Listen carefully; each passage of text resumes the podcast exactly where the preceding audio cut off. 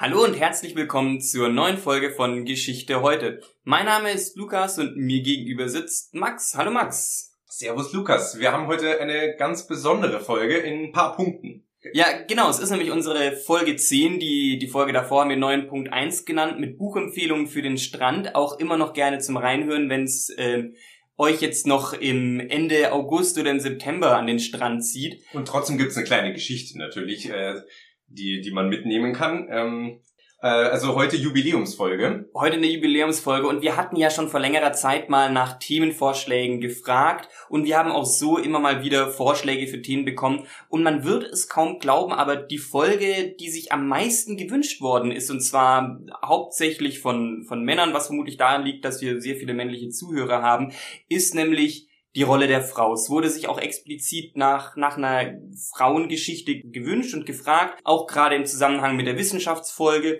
oder eben ähm, auch bei der Hexenfolge, die wir gemacht haben. Wie war denn so die Rolle der Frau im Mittelalter?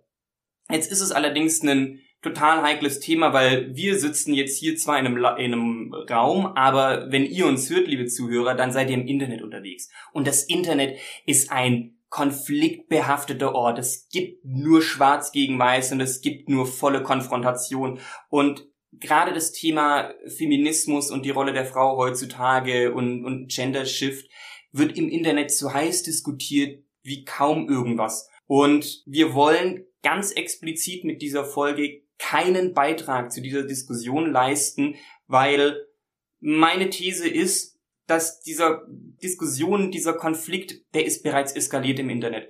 Es gibt ein Konflikteskalationsmodell nach Glasel, kann man auch gerne mal googeln.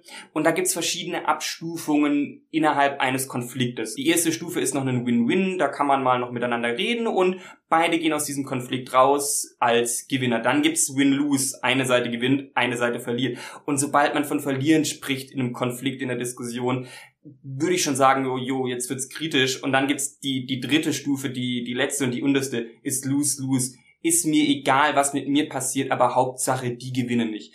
Und, und da sind wir angekommen, meinst du? Nicht ganz, nicht ganz in den Tiefen des Internets schon, aber ich glaube, wir sind teilweise zwischen Win-Lose und Lose-Lose und ich habe wirklich da keine Lust, irgendwie eine Tür aufzumachen wir überlassen diese Lose-Lose-Win-Win lieber dem Internet und machen etwas Neues und Eigenes. Genau, Wissenschaft will ja nie irgendwie mitdiskutieren. Ähm, Wissenschaft will ja immer nur neutrale Beiträge leisten.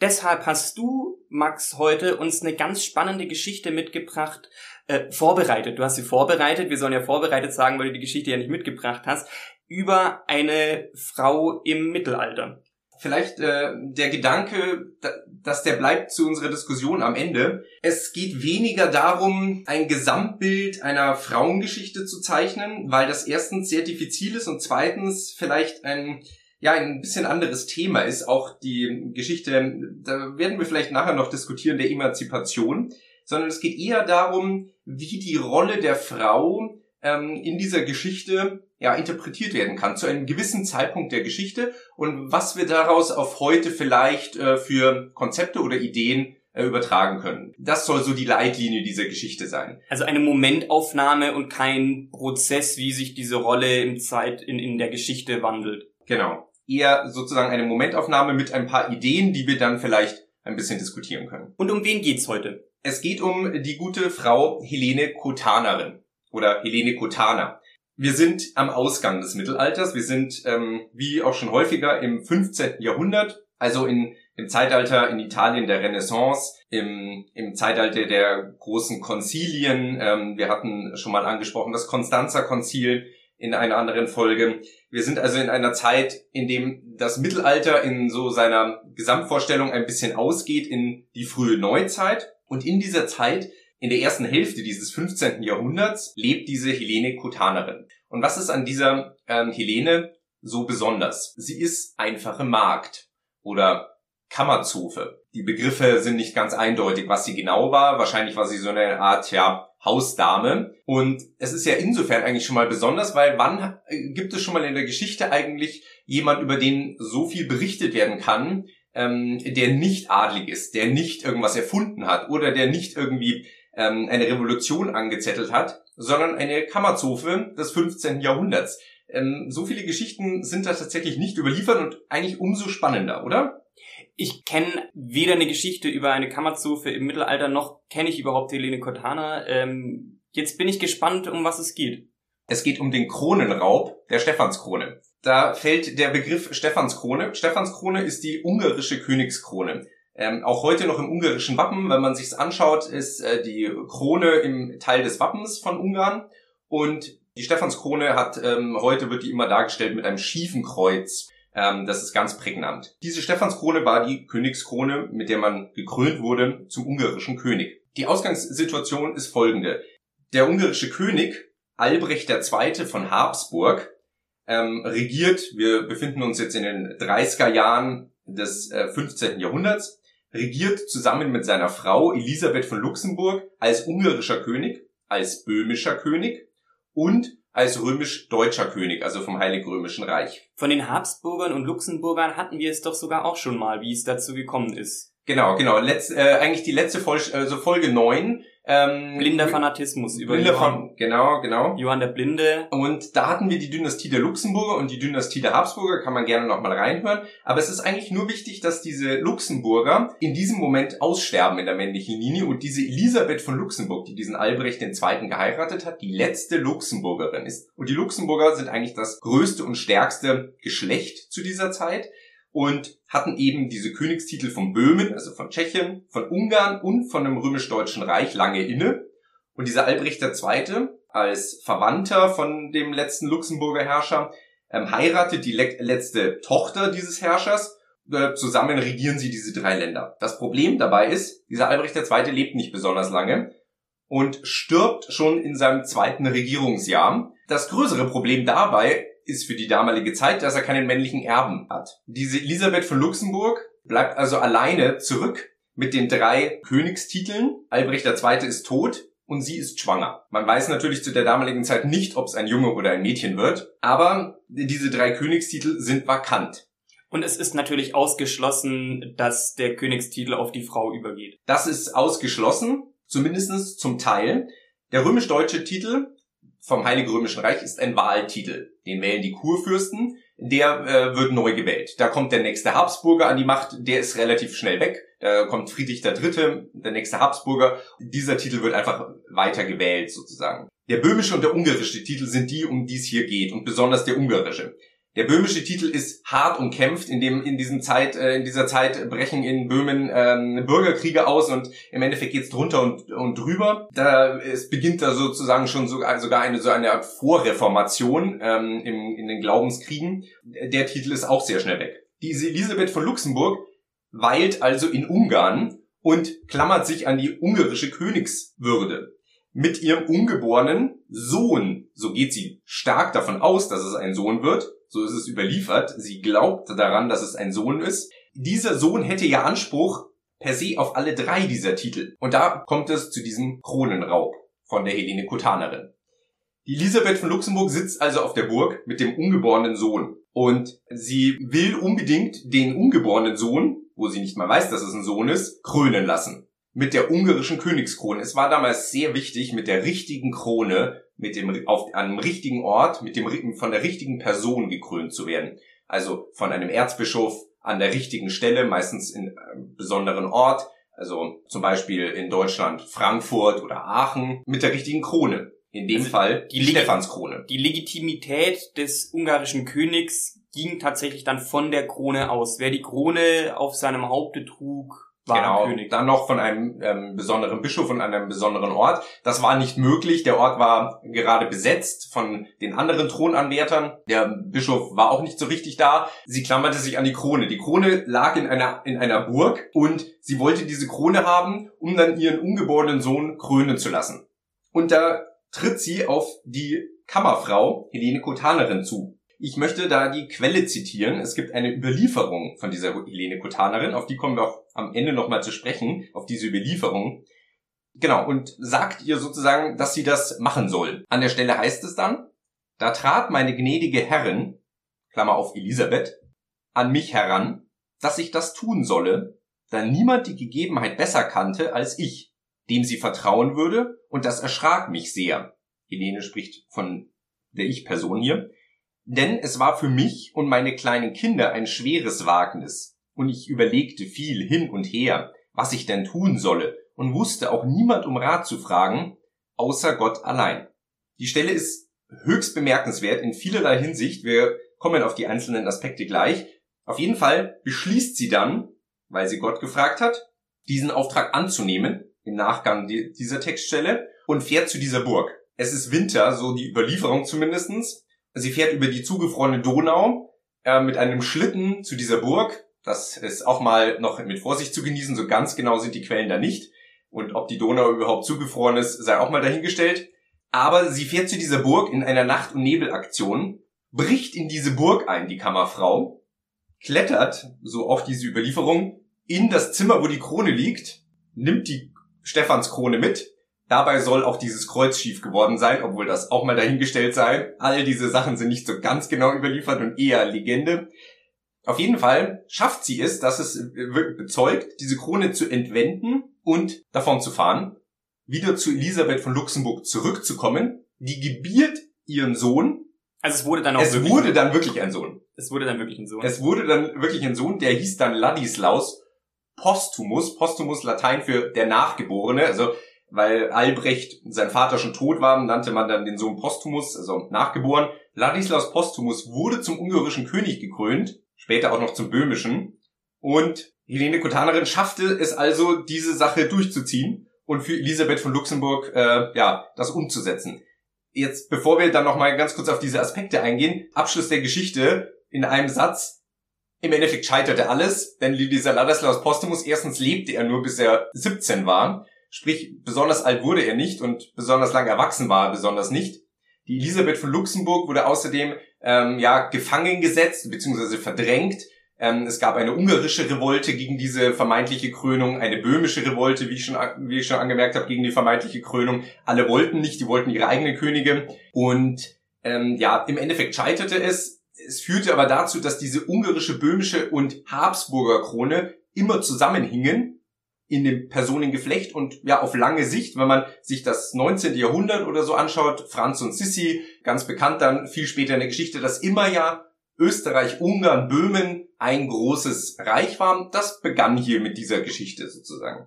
Aber das nur als Ausblick. Helene Kotanerin, also diese Kammerfrau, die das durchzieht und diese Textstelle, da sind drei Sachen bemerkenswert. Zum einen, dass sie da sagt, da trat meine gnädige Herrin. Das ist insofern bemerkenswert, dass sie hier von Herren spricht. Die Verbindung von Herr und ihrer, ja, ihrer eigentlich ja nur der Frau des Herren ähm, in, in der mittelalterlichen Darstellung, aber hier immer von Herren spricht. Dann der zweite Punkt, die Mutterrolle.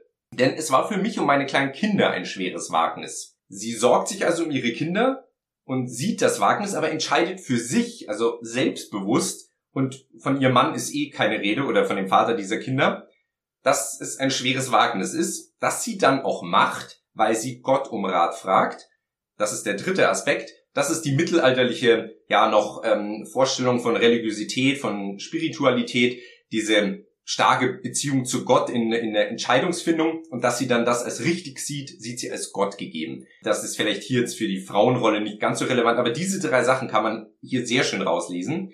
Und ja, das ist sozusagen die Rolle dieser Helene Kotanerin in der Geschichte. Ein bemerkenswerter Kronenraub, der auch seinesgleichen sucht. Eine sehr spannende Geschichte, wie ich persönlich finde. Ja, ich find's total schade, dass noch kein Filmproduzent auf die Idee gekommen ist, diesen Kronenraub ähm, irgendwie zu verfilmen. Wenn man an all die schönen äh, Raubfilme denkt, Oceans 11, also an einer Burg hochzuklettern, eine Krone zu klauen, über eine zugefrorene Donau mit einem Schlitten zu fahren. Es hat alles, was Hollywood braucht. Aber ein schiefes Kreuz auf der Krone. Ein schiefes Kreuz auf der Krone, aber keinen männlichen Hauptdarsteller. Ja, ähm, das stimmt. Aber ein Heist-Movie sozusagen mit äh, also wäre vielleicht besser wie Oceans 8 gewesen ja. sozusagen. Also äh, vielleicht wäre wär das wäre das die, die neue Idee. Ich wollte jetzt nochmal auf das Zitat zurückkommen, ähm, das du gerade vorgelesen hast. Aus der Quelle. Aus der Quelle, mhm. genau. Ähm, und zwar nämlich auf des Herrin explizit. Du hast gesagt, es ist ungewöhnlich, dass sie überhaupt mit Herrin angesprochen wurde. Jetzt ist natürlich die Frage, kann das in der Übersetzung schiefgegangen worden sein? In welcher Sprache ist denn das Originalzitat? Ja, das ist eine sehr wichtige Frage, denn es ist besonders auch erstmal, was ist das für eine Quelle? Oder, also ich habe gerade gesagt, ich Person, Helene Kotanerin, mhm. die hier schreibt, es ist ganz bemerkenswert, dass das eine autobiografische Schrift ist. Von Helene Kotanerin, wahrscheinlich von jemand anders geschrieben, weil sie nicht schreiben konnte, aber ähm, von ihr sozusagen in Auftrag gegeben, über diesen Kronenraub. Eine, äh, es ist, äh, das ist die eigentlich erste derartige Dar Selbstdarstellung von einer Frau in der Geschichte. Und das ist eigentlich der Punkt, den wir jetzt noch gar nicht angesprochen hatten. Eine bemerkenswerte Quellenüberlieferung. Eine autobiografische Schrift über ein, ein Happening sozusagen. Und Herren, also sie, sie schreibt in, in Mittelhochdeutsch, also in der, in, in, in Deutsch, ähm, natürlich des damaligen Deutsches. Ähm, es ist deswegen nicht wirklich übersetzt, sondern nur ediert und ähm, praktisch lesbar gemacht worden, kommentiert geworden. Der Begriff Herr ist natürlich logischerweise in Herren stark vertreten und es, es ist zwar von Herren die Rede, aber dass man überhaupt von Herren redet, ist neuartig. Es ist der Begriff Herr, der hier eigentlich heraussticht, weil es war bis dahin in der Geschichte, war Herren eigentlich immer mit Herr konnotiert und ähm, praktisch erstmalig oder nicht zumindest besonders herausgestellt wird hier, dass die Elisabeth ihre Herrin ist und nicht nur Albrecht selbst. Ähm, in einer anderen Stelle heißt es nämlich, äh, weiter vorne, wo Albrecht noch lebt, und danach schickten seine Gnaden, also Albrecht II., nach Wien, dass man ihm seine jüngste Tochter, Herrin Elisabeth, also sie spricht selbst im Zusammenhang mit Albrecht II. von Herrin Elisabeth, also von einer sehr starken Frau, die da an der Spitze steht. Ähm, das ähm, dahingehend sozusagen. Also der Herrenbegriff neuartig in seiner äh, Überzeugung und Herr sozusagen als äh, ja als weiblich als neue weibliche Form. Du hast jetzt gerade gesagt, dass die Quelle eine autobiografische Quelle ist, von einer Frau geschrieben, beziehungsweise vermutlich von einer Frau diktieren lassen. Ist es denn überhaupt üblich gewesen? Gab es zu der damaligen Zeit Bücher von Frauen, ganz allgemein? Ganz, ganz wenige und meistens religiöse Schriften, ähm, meistens sozusagen über Frauen hagiografische Schriften. Hagiografie ist mit die größte Literaturgattung des Mittelalters, nämlich Hagiografie, also Heiligen Schrift, wie man praktisch zu einem Heiligen wird. Und wenn es heilige oder besonders, sagen wir mal, besonders ähm, verehrenswerte Frauen gab, dann wurde über die so etwas angefertigt. Von einer Frau ein Text. Es gibt es, aber nie in einer autobiografischen Form. Nie in einer Darstellung über sich zu schreiben, sondern es waren dann Themen. Es gab zum Beispiel schon durchaus von, äh, gerade in, in Klöstern, also gerade von Nonnen, gab es durchaus Schriften. Aber, oder auch schon deutlich davor. Aber in autobiografischer Form über ein, ja, über etwas, was eigentlich ja wirklich nur in ihrem Leben stattfand, ist das neuartig. Das ist aber der Zeitgeist des 14., 15. Jahrhunderts. Stärkung des Individuums, natürlich bei den Männern hauptsächlich erstmal, aber Stärkung des Individuums in der Renaissance, Viele Herrscher fangen an, ihre autobiografischen Schriften zu verfassen. Und dass in diese Zeit auch eine Frau ihre biografische, autobiografische Schrift verfasst, ist aber tatsächlich auch für die Zeit äh, wirklich besonders. Und der Titel dieser Schrift heißt Die Denkwürdigkeiten der Helenokotanerin. Also etwas, an das gedenkt werden soll. Das klingt außergewöhnlich. Ich meine, das ist die, die erste biografische Schrift, einer Frau war, ähm, dieser selbstbestimmerische Akt, die Krone zu klauen. Ob das jetzt am Ende erfolgreich war oder nicht, mal dahingestellt, aber allein die Tatsache, dass es gemacht worden ist, dass von Herrin gesprochen worden ist, das ist kein Beispiel der standardmäßigen Frau im Mittelalter. Nein, definitiv nicht. Natürlich ist insgesamt die Überlieferung für Kammerfrauen oder einer, einer Familie, die am Bauernhof gelebt hat, insgesamt, also praktisch dem Nichtadel, sagen wir mal, deutlich schlechter. Und insgesamt gibt es natürlich nicht so viele schriftliche Zeugnisse von diesen Sachen und meistens auch nur von der Obrigkeit über die. Insgesamt muss man natürlich sagen, dass im Mittelalter die Frauen deutlich mehr an der Arbeit beteiligt waren, wie zu manch anderen Zeiten der Geschichte, ohne da, darauf jetzt äh, zu sehr ins Detail zu gehen. Aber im Mittelalter waren die Frauen meist hauptverantwortlich sogar für den Betrieb zu Hause ähm, für die Familie, für den Betrieb, weil die Männer erstens oft früh starben durch Krieg und sonstiges, ähm, viel nicht zu Hause waren dadurch. Natürlich auch die Frauen waren Riesenrisiko ausgesetzt mit den Geburten damals. Ähm, aber insgesamt, die Frau im Hausstand hatte eine bedeutende Rolle im Mittelalter. Das ist nicht zu vernachlässigen. Insofern ist es nicht so, als ob die Frauenrolle ähm, so dem klassischen Bild einer Hausfrau damals unbedingt ähm, einherging. Dass diese Kammerfrau das trotzdem so macht, ist trotzdem, das bleibt trotzdem bemerkenswert. Aber wenn wir auf einen weiteren Aspekt in diesem äh, Zitat einhergehen, als sie von ihren Kindern spricht, kann man trotz alledem sagen, auch selbst wenn das eine außergewöhnliche Geschichte ist, dass sich ähm, die beiden Frauen, Helene Cortanerin und die Elisabeth von Luxemburg, beide definiert haben über ihre Rolle als Mutter. Und dass auch die gewöhnliche Frau, also keine adlige, sondern normale Haus, nicht Hausfrau, Haus- und Hoffrau, sich auch sehr stark über ihre Mutterrolle definiert hat ist es erstmal so, kann man das über das Mittelalter und die Frau im Mittelalter sagen? Die Mutterrolle und gerade sogar, ich würde sagen, gerade im Adel ist natürlich die bedeutende. Das ist ganz klar, gerade zu der Zeit. Wir haben ja gehört im Endeffekt, dass wenn du keinen männlichen Erben hast, dass es ein Mist ist für die Linie. Für, äh, ist ganz klar, so wurde das gedacht. Und ähm, da ist natürlich hauptverantwortlich, aus der Perspektive zumindestens die Frau.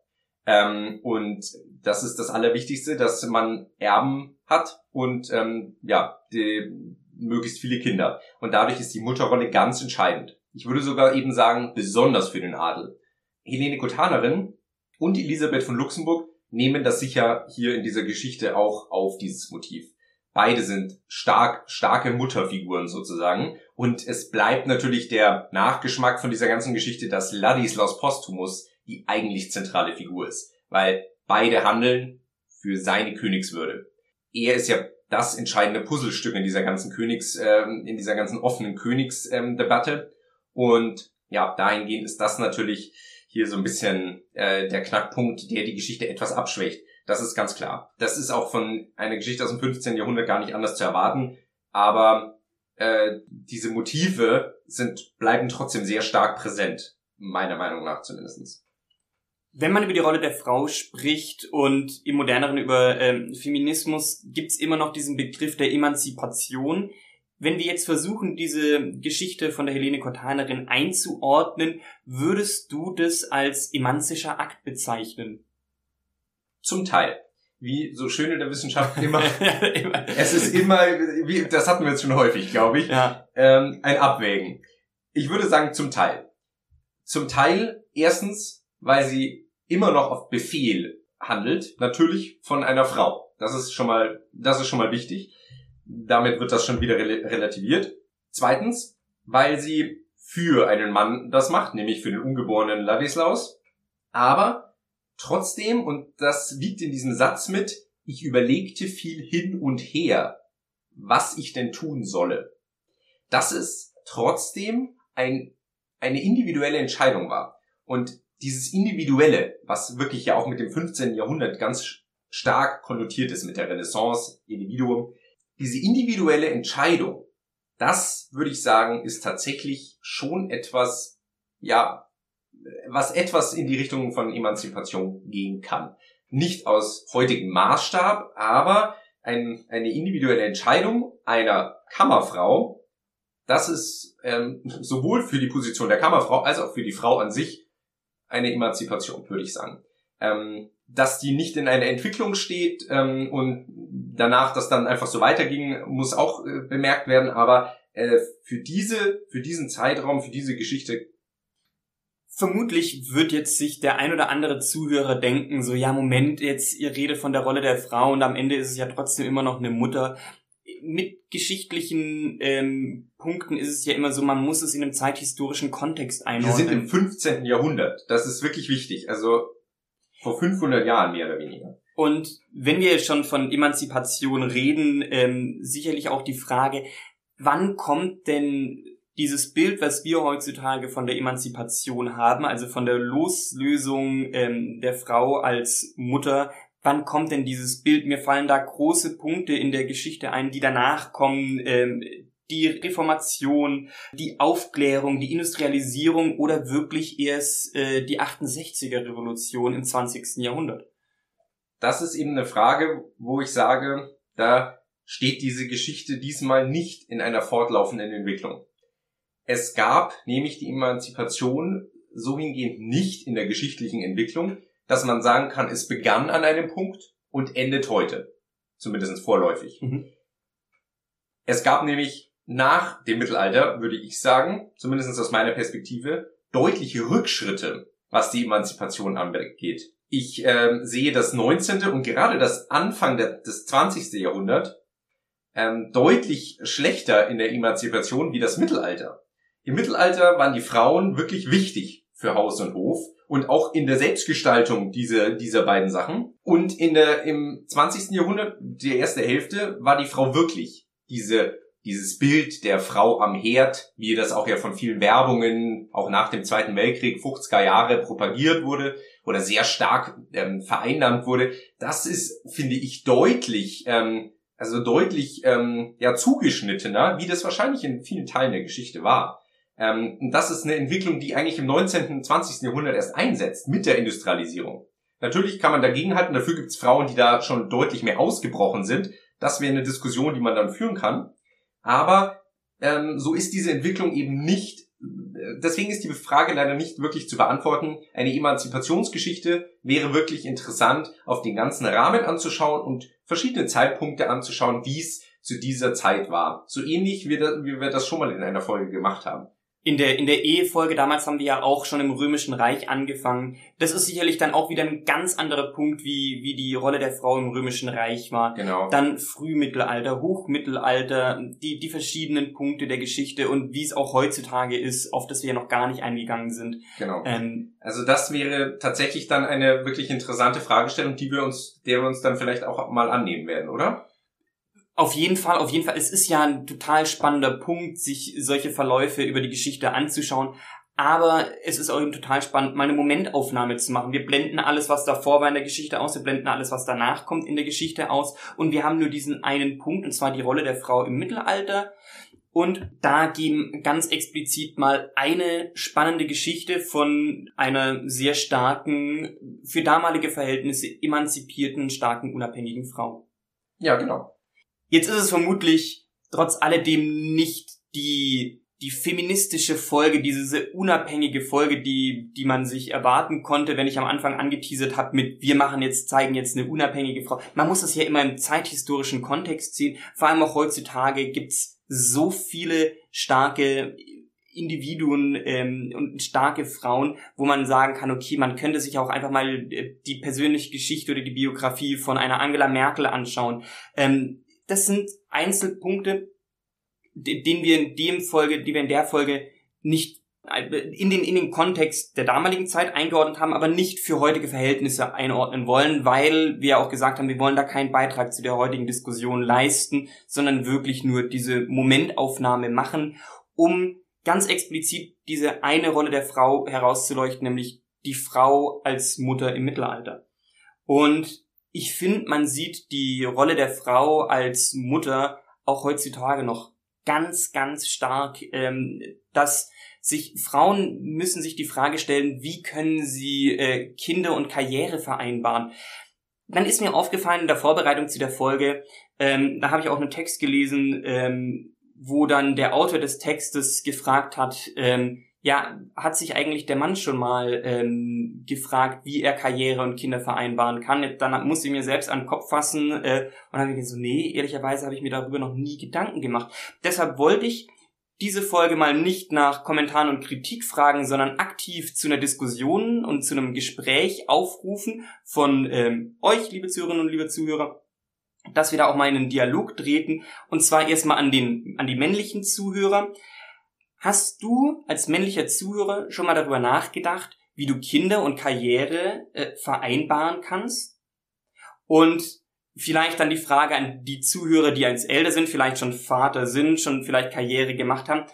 Seht ihr euch als Vater oder siehst du dich als Geschäftsmann? Das ist jetzt die Frage an die Männer und ähm, natürlich habe ich auch eine, eine spannende Frage an die Frauen wenn Männer ganz wenig drüber nachdenken, ob es denn überhaupt äh, äh, Kind und Karriere vereinbaren können. Frauen müssen sich die ganze Zeit dieser Frage stellen. Frauen sind Mutter, Frauen sind äh, Haushälterin, Frauen sind Gastgeber und jetzt müssen sie auch noch Karriere machen. Deshalb meine Frage an äh, dich, liebe weibliche Zuhörerin, äh, die ihr gerne auch im, äh, auf Instagram oder auf ähm, Twitter beantworten könnt.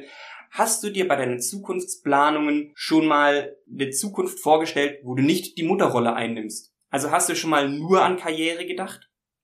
Und ähm, nur an den Kronenraub. Oder nur an den nur an den Kronenraub. Und ähm, da natürlich jetzt auch schon die Frage an die Mütter, vielleicht sogar an, an die eigene Mutter ähm, von mir oder von, von dir, Max.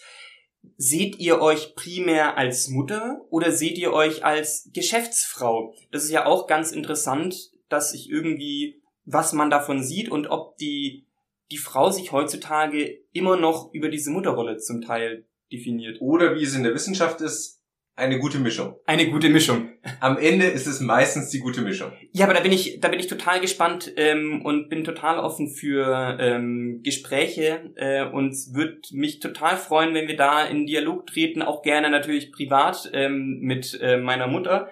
Ähm, und dann würde ich sagen, Max, vielen Dank äh, für dein Referat. Ich habe auch gesehen, du hast selten so einen geordneten und strukturierten ja, äh, Arbeitszettel gehabt. Das lag, dass ich diese, das lag daran, dass ich diese Geschichte besonders ausführlich schon in der Universität äh, behandelt habe und ähm, ja, da so ein paar äh, zusätzliche Einblicke hatte. Deswegen äh, hatte ich da schon etwas. Äh, das hat sich ganz gut angeboten, muss ich ehrlicherweise zugeben. Ich fand es eine spannende Geschichte jedes Mal wieder was Neues gelernt. Ähm, und damit sage ich vielen Dank fürs Zuhören und wir hören uns in zwei Wochen wieder. Genau, vielen Dank und äh, bis dann. Ciao. Ciao.